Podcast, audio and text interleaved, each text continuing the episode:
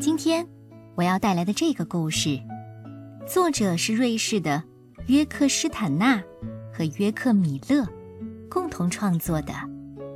再见，小兔子。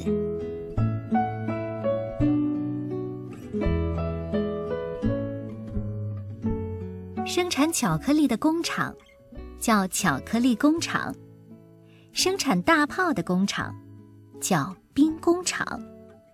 我们现在要讲一个兔子工厂的故事。那儿没有烟囱，总是安安静静的。在别的工厂摆放机床的地方，兔子工厂里却摆满了一条条饲料传送带，滚动着穿过厂房。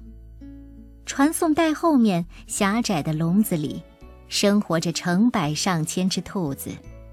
他们每天除了吃传送带上的饲料之外，实在无事可做，所以很快他们就长得肥肥胖胖的。一旦体重达标，就会被送去屠宰。但是，兔子们对此毫不知情，它们也不知道外面是夏天还是冬天，是白天还是黑夜，因为工厂里根本没有窗子，只有柔和的。人工灯光。每天，兔子工厂门前都会停下一辆大货车，工人们拉开车门，卸下一个个箱子，用传送带运进厂房里。有只大灰兔老早就住在兔子工厂里了，这会儿，它正看着一个工作人员把箱子打开。大灰兔冲着一只刚刚被放进笼子的小棕兔说。嘿嘿，这是谁呀？抖成这副样子，可真有意思。这世上有长耳兔，也有短耳兔。小棕兔没有回答，哆哆嗦嗦的蜷在角落里。有红眼兔，也有黑眼兔。大灰兔继续说：“要是你有不明白的地方，只管问我好了。”我在这儿可是住了很久很久了。我，我害怕。小棕兔小声地说：“我怕的要命。”怕什么？我们在这儿过得好极了。小瘦兔子从箱子里被拎出来，大胖兔子再装进箱子带走。世界就是这样运转的，没有别的可能。可是。那些被带走的大胖兔子，后来后来怎么样了？我我可不知道，从没有兔子回来过。不过我觉得他们肯定被送到更好的地方。听说呀，那儿还有一种大白兔子，巨大无比。嗯，像像你一样大吗？哦，我比我大多了，大的你根本就无法想象。听说他们就是兔子的保护者，白色卫士。嗯，听话的兔子会得到他们的保护，不听话的会被他们剥掉皮。哦，只要不做坏事，就可以在那儿幸福快乐的生活一辈子。嗯，说实在的，我也知道那么个地方。小棕兔想起了生活过的乡村，它就是在那儿被抓进箱子。装上大货车带到这里的。嗯，那儿也长着胡萝卜吗？小棕兔接着问。也是白天太阳照，晚上月儿亮吗？大灰兔眨了眨眼睛，它在工厂里待得太久了，早忘记胡萝卜是什么样了。但他不想在小棕兔面前丢面子。呃嗯，胡萝卜，太阳，月亮，呃，这些我都知道。那你说的有大白兔的地方，和我们的乡村一样，都是可以自己去找食物吃的。你还记得青草、三叶草、树叶、树根和树皮吗？嗯，当然记得。灰兔撒了个谎。那儿肯定有树吧？还有松软的泥土，可以挖出好深的地道和洞穴呢。其实大灰兔根本就不知道什么树啊、泥土的，于是他不高兴地说：“你总说这些老掉牙的事儿，可多没意思呀！”哦，对不起。不过，也许我们可以先去那儿看看是什么样的。干嘛等着被人用箱子拉走的那一天呢？大灰兔赞同地说：“诶，我倒觉得有道理。”随后，他谨慎地看了看四周。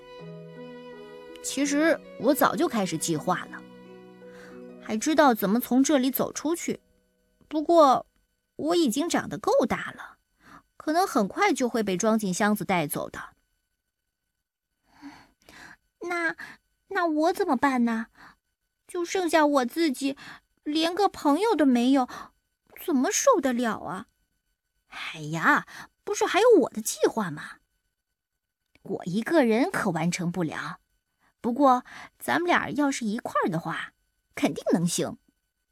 事实上，大灰兔以前从没想过要逃跑，他早就忘了在外面的世界里，花儿会开放，天空中飘着云，会下雨下雪。他在工厂里待得太久了，不过，大灰兔还是开始勇敢地啃笼壁，小棕兔也跟着啃起来。他们终于在笼子上啃出了一个大洞，小棕兔先钻了过去。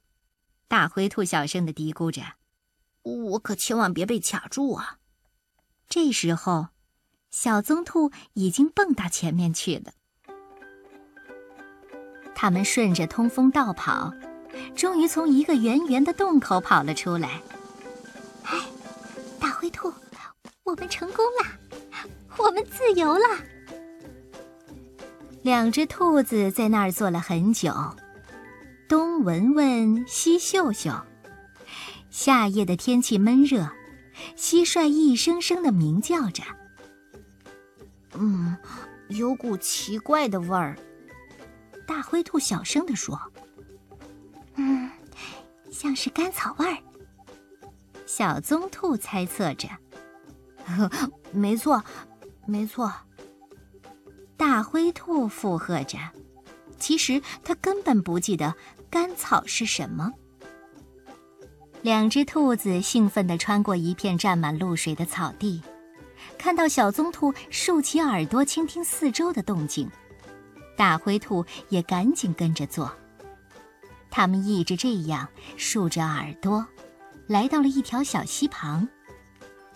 大灰兔惊喜地说：“嘿，你看，这和家里一样，吃的东西都放在传送带上，送到我们眼前。”唉，这可不是什么传送带，是一条流着水的小溪。可它不是在流动吗？还会沙沙沙的响。水也会流动的呀。嗯，那当然了，这谁都知道。现在的问题是，我们怎么到对面去？他们沿着小溪一蹦一跳地往前走，小棕兔时不时地停下来吃几口草。每当这时候，大灰兔就立起身子，向四周张望。大灰兔说：“前面又有一条小溪。”不过比刚才的宽多了，而且它不会动。那可不是小溪，那是公路。我最害怕公路了。大灰兔不明白公路有什么好怕的。那我走在前面好了。于是大灰兔在前，小棕兔在后，他们很快就跳了过去。公路另一边是松软的沙地，这时候。周围飘来一阵沙沙声，这声音和小溪发出的声音不一样，干涩又尖锐。这是风儿吹过芦苇丛时发出的声响。一直跟在大灰兔后面的小棕兔说：“哦，我快累死了，我们休息一会儿好不好？”大灰兔的爪子其实也疼得要命，它向四周看了看，说。我还可以走很远呢，但是稍微休息一下也可以。两只兔子在干燥的草丛里躺了下来，很快就睡着了。它们真的累坏了。小棕兔太小，大灰兔又在兔子工厂里待得太久，都快忘了该怎么行走、跳跃了。当他们醒来的时候，天已经大亮，阳光照得他们睁不开眼睛。水里的鱼儿闪烁着银光，不时跃出水面。大灰兔说：“嗯，我的肚子咕咕咕的直叫。你不是说有胡萝卜吗？是呀，但是我也说不好胡萝卜是什么样的。要不你先尝一尝蒲公英和长在那边的三叶草吧。”他们在草地上跳来跳去的找东西吃。大灰兔小心翼翼地闻着一片草叶。大灰兔有点伤心地说：“我可从来没有吃过这种东西。”他早就忘了蒲公英和三叶草是多么的美味可口。嗯，其实我一点也不饿。这时候，一只天鹅拨开他们身后的芦苇丛，伸长脖子扑了过来。他们俩吓得惊慌失措，飞快地逃走了。大灰兔边跑边喘着粗气：“哦，是白色卫士，他来剥我们的皮，惩罚我们离家出走。哦，哦，吓死我了！”跑了好一会儿，他们才发现天鹅回到他的孩子那儿去了，就气喘吁吁地躲到一棵大树的树荫下。小棕兔还有点上气不接下气的。唉，总算是走了。你真觉得它是白色卫士吗？大灰兔反问。嗯嗯，那还能是什么呢？可是它长得不像兔子，还从水上扑过来。白色卫士会游泳呗？游泳啊，飞啊，什么都会。小棕兔想了很久，嗯，别管什么白色卫士了，我们该干活了。有了自己的洞，就安全了，没有人可以抓到我们，也不会被阳光刺得眼睛生疼。说着，小棕兔跳了起来，开始挖洞，不时抬起头来看看大灰兔。小棕兔想到：我该怎么办呢？大灰兔总是愁眉苦脸的，看来这个世界跟他想象中完全不一样。嗨，大灰兔，你快过来，过来帮忙！你的力气肯定比我大很多倍。可是大灰兔不敢走出树荫。呃，我头疼，被白色卫士追着跑，又没有东西吃，我也不会挖洞。嗯，我想回家。哪儿都没有家里好。可是我不喜欢那个地方，那些大胖兔子被运到哪儿去？到底怎么样了？我们还没搞清楚呢。不过他们肯定没在这儿，也许去了另一个地方呢。大灰兔又往树荫里缩了缩，浑身一阵一阵的抖。小棕兔惊讶的看着他的朋友：“哎，你怎么不说话了？”大灰兔，你怎么了？大灰兔还是没有回答。小棕兔知道事情不可挽回，就坚定地说：“大灰兔，如果你想回去，那我陪你。我知道回去的路，我挖的洞也跑不了。”大灰兔还是趴在那里一动不动的。但是慢慢的不再发抖了。嗯，你真的会陪我回去吗？当然啦，我们是好朋友。我永远不会忘记你的，只要我活着，我一定会记着你。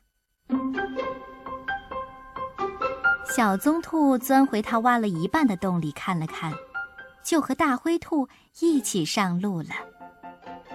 正午的阳光透过树荫洒下来，没有风，芦苇纹丝不动，一切都笼罩在六月的酷暑当中。水塘边站着一个钓鱼的男人，一条大狗趴在他身旁沉睡，腿不时地抽动一下。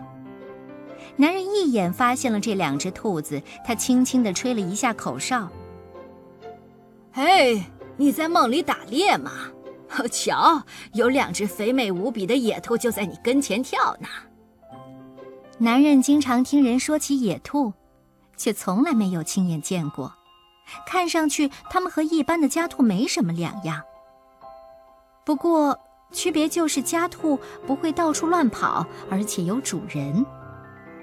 男人小心翼翼地把鱼竿放在地上，弯下腰，等待时机。小棕兔根本没有注意到这个男人，差点被抓住。他用尽全身的力气一跳，才从男人手里挣脱出来。大狗低声叫着站起来，追了上去。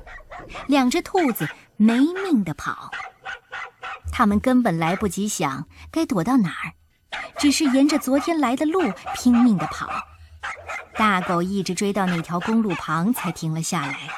汪汪汪的吼叫着，浑身的毛都立了起来，但是它不敢穿过公路。直到跑回了那条小溪边，两只兔子才一头倒在高高的草丛中，一动不动，直到天黑了下来。大灰兔先开口说话了：“小棕兔，你还活着吗？”“嗯，我想我还活着。”马上就到家了，那什么都有。我们一起离家出走，现在又一起回来了。大灰兔，你知道我不能和你一起回去。只要你愿意，就能回去。你不害怕白色卫士吗？当然害怕，我怕公路，还怕那些要抓我的人和狗。你可真勇敢。你对外面世界的了解比我多多了。说实在的，我全都忘了。前面就到了吧？我看见工厂的灯光了。我陪你过去。我们就在那儿告别吧。他们沉默不语，沿着灌木篱笆，向亮着柔和的人工灯光的房子走去。他们越往前走。越觉得四周看起来陌生。小棕兔轻声地说：“这不是我们的工厂，可是它看上去很像。也许，也许是养更大的动物的工厂。很有可能。你别着急，我们肯定能找回去。”最后，他们果然找到了。月亮升起来之前。他们从铁丝网下钻了过去，空气里散发着干草的味道，蟋蟀一声声的鸣叫着。小棕兔说：“我不能在这儿待得太久，我还是快点走吧。”大灰兔轻轻地说：“嗯，你在洞里待着的时候，别忘了我。嗯，没有你，我该怎么办呢？”你会找到新的朋友的，我肯定。可是我找不到像你这样的朋友了。大灰兔的话还没有说完，小棕兔已经跑回铁丝网边上了。他没有听到大灰兔说什么。大灰兔喊道：“再见，小棕兔。再见了，祝你好运。